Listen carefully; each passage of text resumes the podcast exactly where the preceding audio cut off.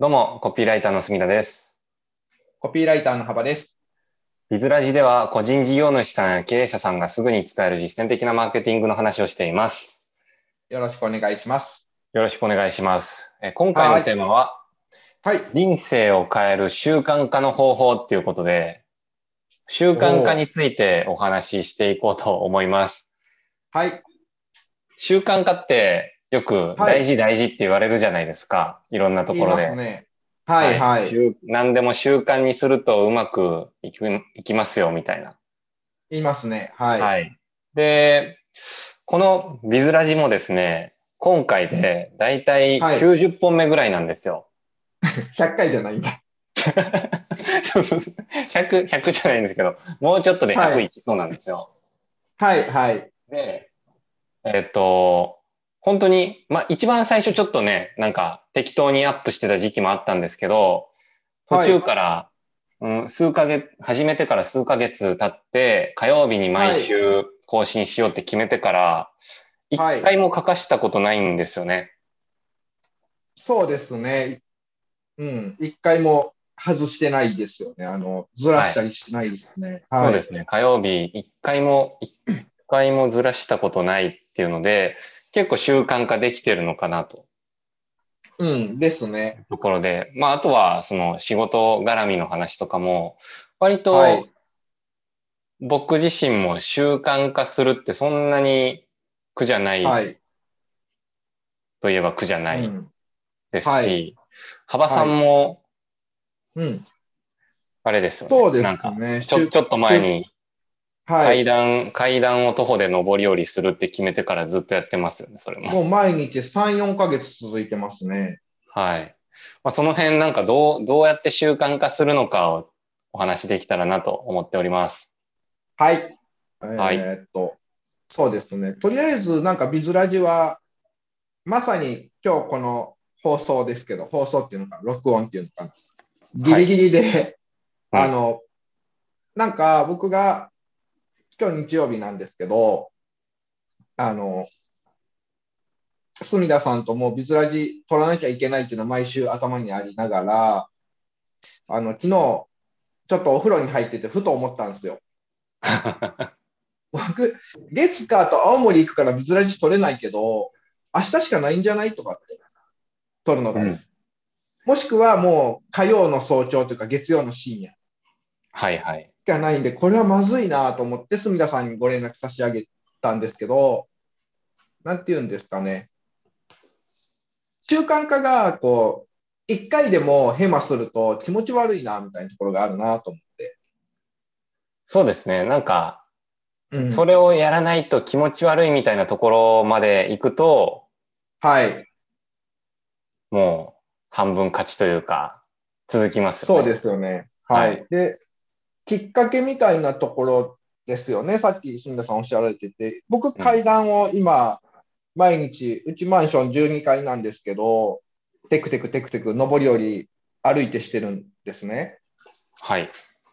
で、なんで、こう、習慣化ができたかって、すごい僕のこの階段に関してはすごい単純で、あの、ルサンチマンです。嫉妬です。嫉 妬。悔しい。あの、以前このビズラジにも出ていただいたこといただいたこともある、あの、カラーコンサルタントのカラボの立川さんはい。が、あの、僕同い年でもう15、6年の付き合いなんですけど、はい。なんかある日、なんか結構30分ぐらい歩いて、あの、打ち合わせ行って、い行ってるって話を聞いたんですよ。うんうんうん。で、アホじゃないのと思って、電車もタクシーも自転車も車もあるのに。うんって思って、なんで？って聞いたら、いや、もう39なんで、年なんで、とかって言い出すんですよ。はい。で、僕、同い年じゃないですか。で、はい。ずっとダラダラしてたんですよ。ダラダラしてたっていうか、その、意識的に歩くとかないんで、僕はなかったんで。うん。でも、立川さん、まあ、15、6年の付き合いで同い年の人からそうやって聞くと、やっぱ悔しいんですよね。なんか僕よりこいつ意識高いぞ。もともと僕意識低いんですけど。そうそう。で、まあ、立川さんに負けないために階段、立川さんは週に1回今30階にお住まいなんですけど、マンションの。うん。あ歩いて登ってるっていうんで、うち12階なんで毎,、毎日やろうと思ったりとか、30分ぐらいなら歩きますって言ったんで、僕1時間ぐらいなら歩くことにしようとか、はい。でややってたら、なんか、やらないと気持ち悪い習慣になってました。嫉妬です。えー、なるほど。嫉妬、嫉妬で習慣化するってなかなかレアケースかなと思うんですけど。珍しいって言わします。住田さんは、僕はまあ運動で言うと結構はい筋トレをちょろちょろやってるんですね。そんななんかすごいハーハードなやつじゃないんですけど、はいはい。運動にもう2、3年やってないですよ、住田さん。2年ぐらいやってますかね。もともときっかけは、ねあの、パーソナルトレーニングに通って、はい。で、だいたい体重10キロぐらい増えたんですよ。はいはい。なんでなんかこう見た目の印象ちょっと変わったんですね。もともと痩せ型だったのが、まあ今、はい。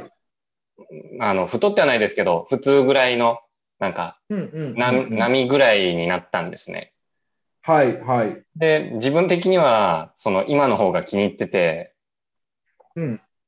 もうなんか、筋トレ続けてる理由は、その、はいまた痩せて元に戻るのめっちゃ嫌だなっていう、そこの恐怖というか、はえええええうんん、なんかそれでちょっとやらないと気持ち悪いっていうのは、そこのはい恐怖と隣り合わせかもしれないです。そうですね。僕、昔、まあ、コピーを、その、それこそ、前回かな？話してた、神田先生のパソナの法則のセミナーに行って、はい。翌日からセールスコピーライターを、セールスコピーライター、セールスライターだったかな？まあ、どっちともそういうのを名乗り始めて仕事取ってたんですけど、うんうんうんそのパソナの法則の翌日から6年間ぐらい、2000日以上ですかね。一はい。回もこう写経をあの何かセールスコピー、まあ、チラシでもいいし、ウェブでもいいんですけど、の写経を書かしたことがなかったんですよ。それすごいですね。そうそうそう、あのそれこそ神田先生の処女作、90日、あなたの会社が90日で儲かるを、10回以上は模写模写っていうかあの、手書きであ写経化したりしてますよ。ええそうで、最初のうちはまあ、効果を実感することもなく、なんていうんですかね、ただ続けてて、途中からはなんか、どんどんどんどんやっぱり、セールスコピーのリズムっていうのが自分の中に入ってくるんで、成長を感じてたんですけど、やっぱやめるのが途中から怖くなりましたね。で。なんか1日でもサボったら、1日大体1万文字ぐらいやってたと思うんですけど、最低でも。これやめたら3、4時間使ってました、朝の早朝の時間を。ええそう、やめたら下手になるんじゃないかと思って。うん、で、そうですね、ずっとやってたけど、住田さんと同じように、やっぱ、やめると下手くそになるんじゃないかの恐怖で、なかなかやめられなかったって、今もたまにやるんですけどね。うん。そうそうそうそう。それは強かったです。あとは僕、習慣化してることは、まあ、このビズラジと、あと、はいその、マーケティングチームっていう、旧ライターチームなんですけど、チームを、ついこの間、はい。はい、4年、4年ぐらいやってるんですよ、そのチームのはい。ミーティングを。で、えっ、と、毎月第4日曜日の夜10時からっていうふうに決めて、はい。で、そのチームの人と集まってやってるんですけど、僕、はい4年間1回も書かしたことないです。それも。体調が悪くても。はい。もうなんか予定入ってても、外出してても、とりあえず絶対にそこは、あの、抑えるっていうのをやってて、はい。で、なんで続いてるのかを考えたときに、やはい。っぱ、ビズラジもそうなんですけど、人巻き込んでるっていうのが結構大きいなと思います。そこに関しては。はい。はい。そうですね。まあ、僕もこのビズラジ、その昨日、住田さんに連絡取ってっていうのは、やっぱり、住田さんとやってるからはめちゃくちゃでかいですなんか一人だったらね、その辺ちょっと、ちょっとルーズになったりもするんですけど、ね。はい。やっぱ人巻き込んでると、スケジュールも抑えてもらってるしなとか、うん。いろいろ考えると。続きやすいですね、だいぶ。そうですね。なんか、この習慣化のいいところであり、悪いところってやめるのが怖くなる、さっき言ってた怖くなることと、一度崩れたらなんかなし崩し的に崩しそうなところですかね、僕うは。ん。いや、でもなんか、仕事もそうじゃないですか。その、こう、はい行動、多分、僕も幅さんも結構働いてる方だと思うんですけど、はい。あの、結局、なんでたくさん働くかっていうと、人が絡んでるからじゃないですか。そうですね。相手があることだからですかね。うん。あの、多分、あの、なんていうか僕がアフィリエイトだけでしゅうー提携立ててたらすぐ挫折してそうな気がします。そうなんですよ。なんか、はいそこもよくビジネスを始めたての人とかだと、行動が続かないんですみたいな、あるじゃないですか。ありますね。僕は、うん、そこ、まあ、確かスキルない状態から人とやるっていうのも難しいっちゃ難しいんですけど、ええできれば人と一緒にやって、ちゃんと責任を負ってやった方が、はい。はい。その、変に投げ出したりしないからいいんじゃないかなって思うんですよね。うんうんうんうん。そうですね。僕は起業した時、ビジネスパートナーと結構一緒に動いてたんですけど、はいはい。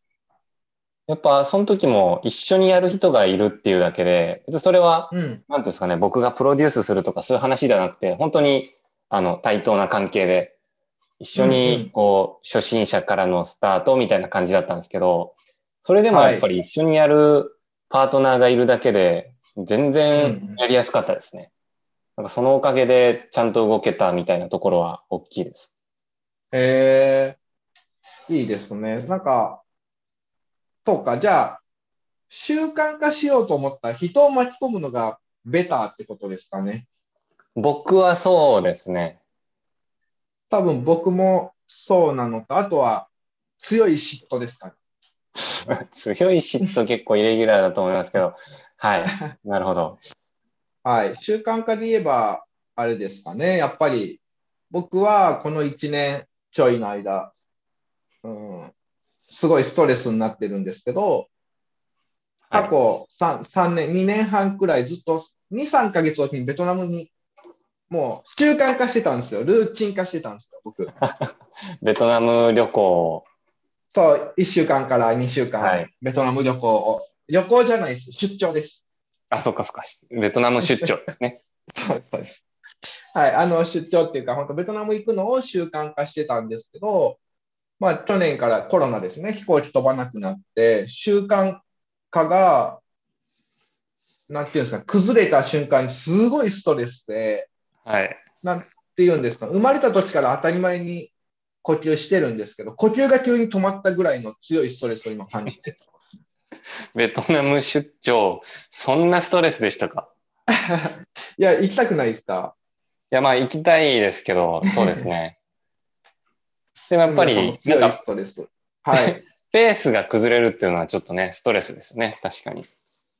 うん、まあ、冗談半分、真面目に半分ですけど、やっぱり、そうですね、海外に本当行けなくなったペース、ペースが崩れたですね。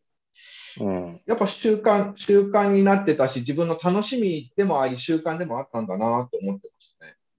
はい。